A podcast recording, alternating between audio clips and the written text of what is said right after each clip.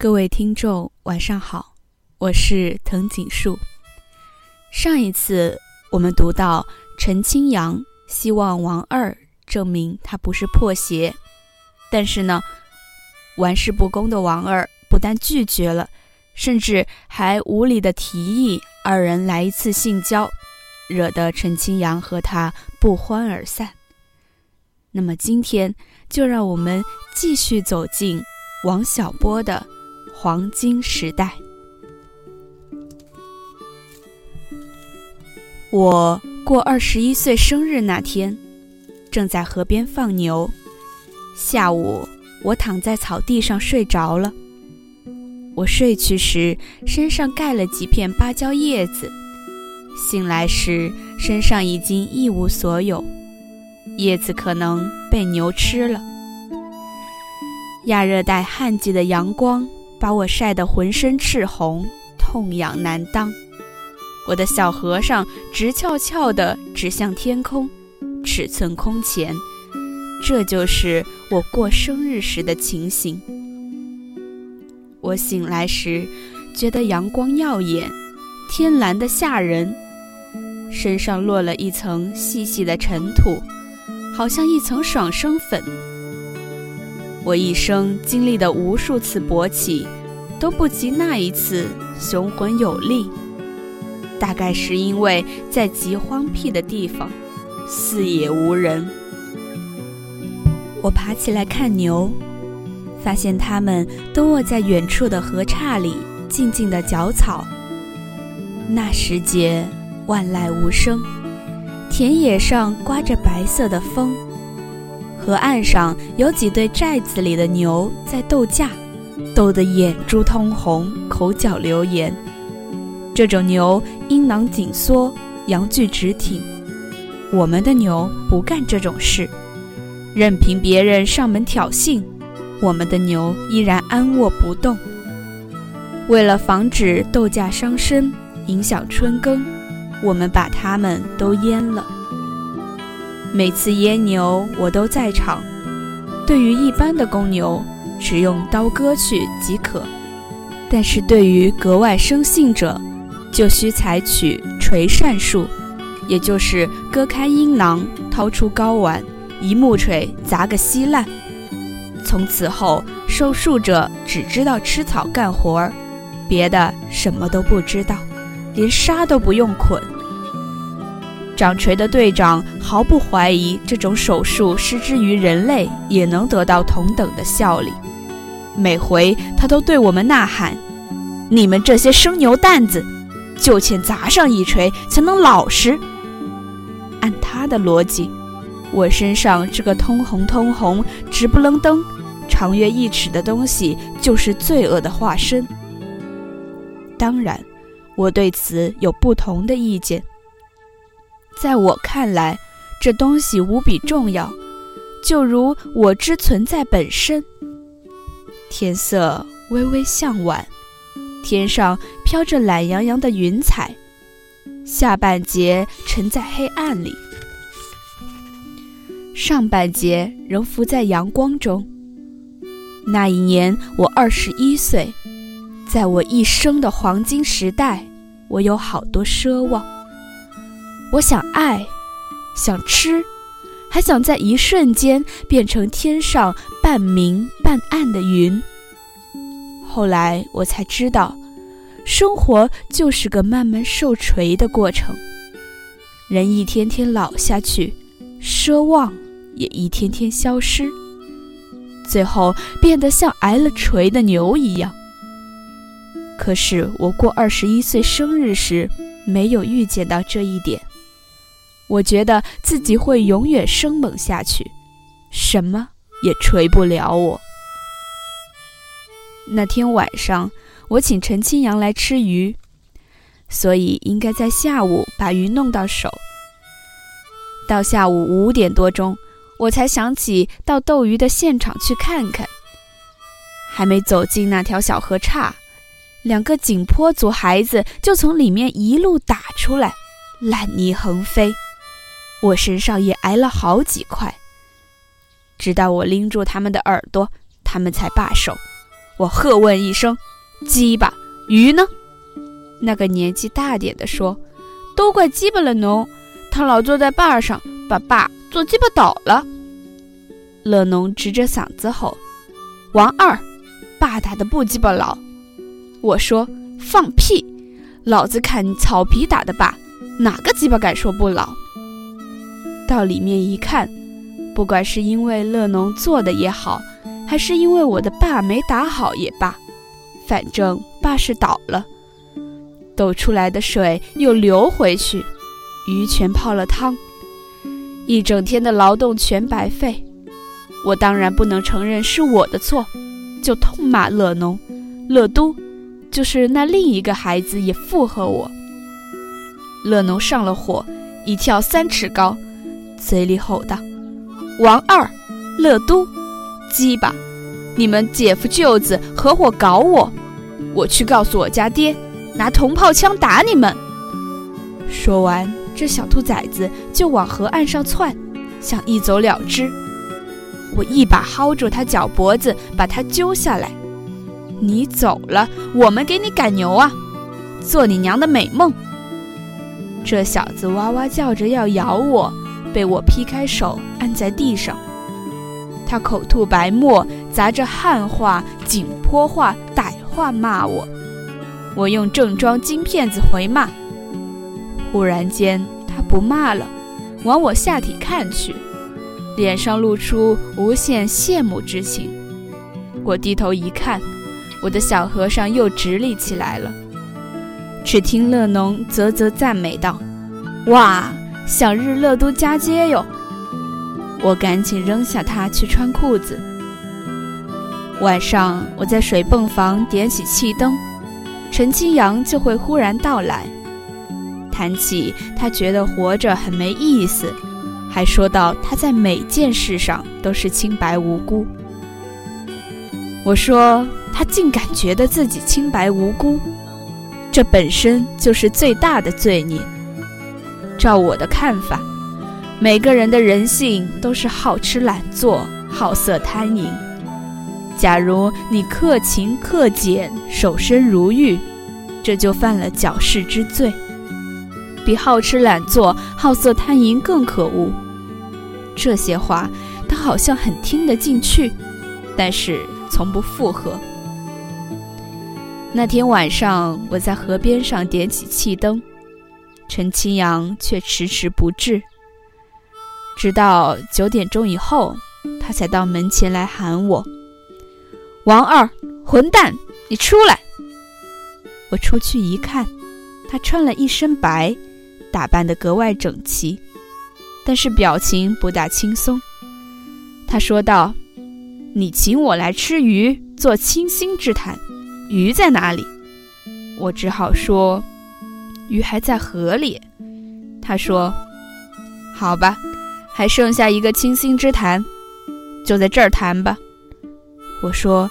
进屋去谈，他说：“那也无妨，就进屋来坐着。看样子火气甚盛。”我过二十一岁生日那天，打算在晚上引诱陈清扬，因为陈清扬是我的朋友，而且胸部很丰满，腰很细，屁股浑圆。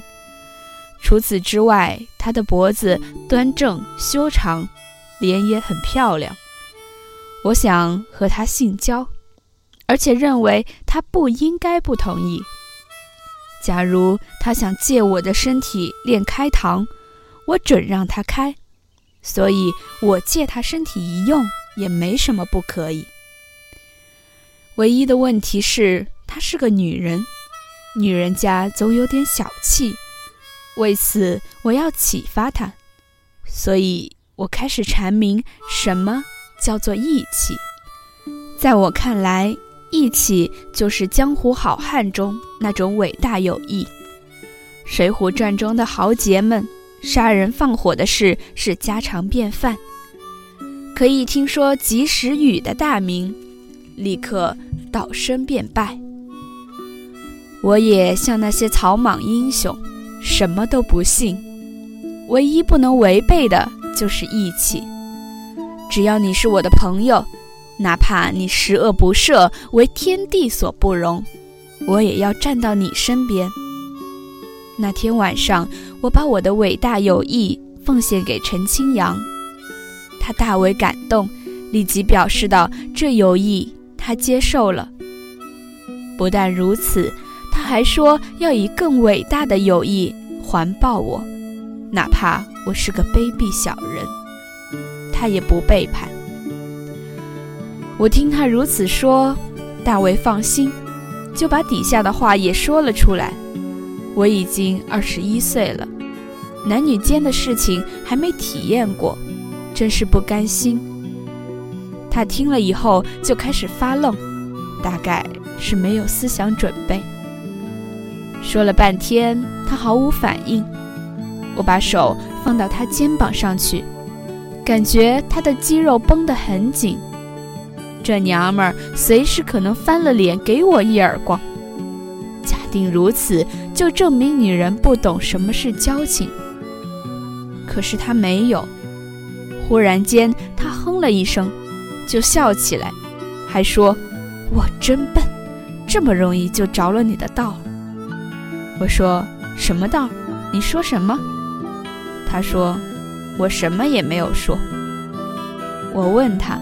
我刚才说的事儿，你答应不答应？他说：“呸！”而且满脸通红。我看他有点不好意思，就采取主动，动手动脚。他搡了我几把，后来说：“不在这儿，咱们到山上去。”我就和他一块儿到山上去了。陈清扬后来说，他始终没搞明白。我那个伟大友谊是真的呢，还是临时编出来骗他的？但是他又说，那些话就像咒语一样让他着迷，哪怕为此丧失一切，他也不懊悔。其实，伟大友谊不真也不假，就如世上一切东西一样，你信它是真，它就真下去；你疑它是假。它就是假的，我的话也半真不假，但是我随时准备兑现我的话，哪怕天崩地裂也不退却。就因为这种态度，别人都不相信我。我虽然把交朋友当成终身的事业，所交到的朋友不过陈清扬等二三人而已。那天晚上，我们到山上去。走到半路，他说要回家一趟，要我到后山上等他。我有点怀疑他要晾我，但是我没说出来，径直走到后山上去抽烟。等了一些时间，他来了。陈清扬说，我第一次去找他打针时，他正在伏案打瞌睡。在云南，每个人都有很多时间打瞌睡。所以总是半睡半醒。我走进去时，屋子里暗了一下，因为是草顶土坯房，大多数光从门口进来。他就在那一刻醒来，抬头问我干什么。我说腰疼。他说躺下让我看看。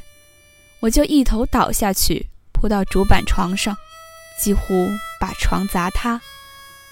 我的腰痛得厉害，完全不能打弯。要不是这样，我也不会来找他。陈清扬说：“我很年轻时就恶闻入嘴，眼睛下面乌黑。我的身材很高，衣服很破，而且不爱说话。他给我打过针，我就走了，好像说了一声谢谢，又好像没说。”等到他想起可以让我证明他不是破鞋时，已经过了半分钟。他追了出来，看见我正取近路走回十四队。我从土坡上走下去，逢沟跳沟，逢坎跳坎，顺着山势下得飞快。那时正逢旱季的上午，风从山下吹来，喊我也听不见。而且我从来也不回头，我就这样走掉了。陈清扬说：“当时他想去追我，可是觉得很难追上，而且我也不一定能够证明他不是破鞋，所以他走回医务室去。后来他又改变了主意来找我，是因为所有的人都说他是破鞋，因此所有的人都是敌人，而我可能不是敌人。他不愿错过了机会，让我也变成敌人。那天晚上，我在后山上抽烟。虽然在夜里，我还是能看见很远的地方，因为月光很明亮，当地的空气又很干净。我还能听见远处的狗叫声。陈清扬一出十五队，我就看见了。白天未必能看这么远，虽然如此，还是和白天不一样。也许是因为到处都没人，我也说不准夜里这片山上有人没人，因为到处是银灰色的一片。假如有人打着火把行路，那就是说希望全世界的人都知道他在那里。假如你不打火把，就如穿上了隐身衣，知道你在那里的人能看见，不知道的人。不能看见。我看见陈清扬慢慢走近，怦然心动，无师自通地想到做那事之前应该亲热一番。陈清扬对此的反应是冷冰冰的，他的嘴唇冷冰冰的，对爱抚也毫无反应。等到我毛手毛脚给他解扣子时，他把我推开，自己把衣服一件件脱下来，叠好放在一边，自己直挺挺躺在草地上。陈清扬的裸体美极了，我赶紧脱了衣服爬过来，他又一把把我推开，递给我一个东西，说：“会用吗？要不要我教你？”那是一个避孕套。我正在兴头上，对他这种口气只微感不快。套上之后，又爬到他身上去，心慌气躁的好一阵乱弄，也没弄对。忽然，他冷冰冰地说：“喂，你知道自己在干什么吗？”我说：“当然知道。能不能挠你大驾躺过来一点？我要就着料儿研究一下你的结构。”只听“啪”的一声巨响，好似一声耳边雷。他给了我一个大耳光。我跳起来，拿了自己的衣服，拔腿就走。今天就先读到这里，下一次我们再一起走进王小波的黄金时代。晚安。